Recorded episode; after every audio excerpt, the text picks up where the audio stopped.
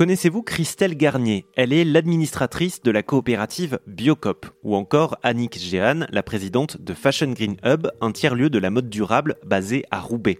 Je vous en parle parce que ces deux femmes et huit autres ont reçu récemment un trophée des femmes de l'ESS, l'économie sociale et solidaire. Il a été remis par le gouvernement et c'est la toute première fois que cela arrive. J'ai contacté Pauline Refast, elle est chargée d'affaires publiques pour l'association ESS France. Je lui ai demandé ce qui pouvait euh, participer à attirer les femmes dans l'économie sociale et solidaire les, atouts dans l'ESS sont nombreux par les principes de fonctionnement qui régissent l'économie sociale et solidaire.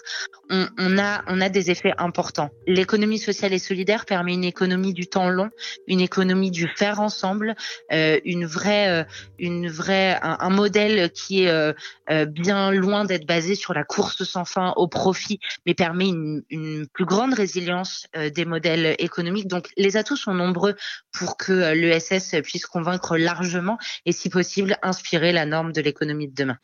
Puisqu'on parle de la, place des femmes dans l'ESS, est-ce que vous avez en tête quelques exemples de femmes qui euh, euh, dirigent des, instances de l'économie sociale et, solidaire, hein, que ce soit une coopérative, une association euh, ou un tiers-lieu par exemple Les modèles sont importants, donc si voilà, on veut inspirer les gens qui nous écoutent.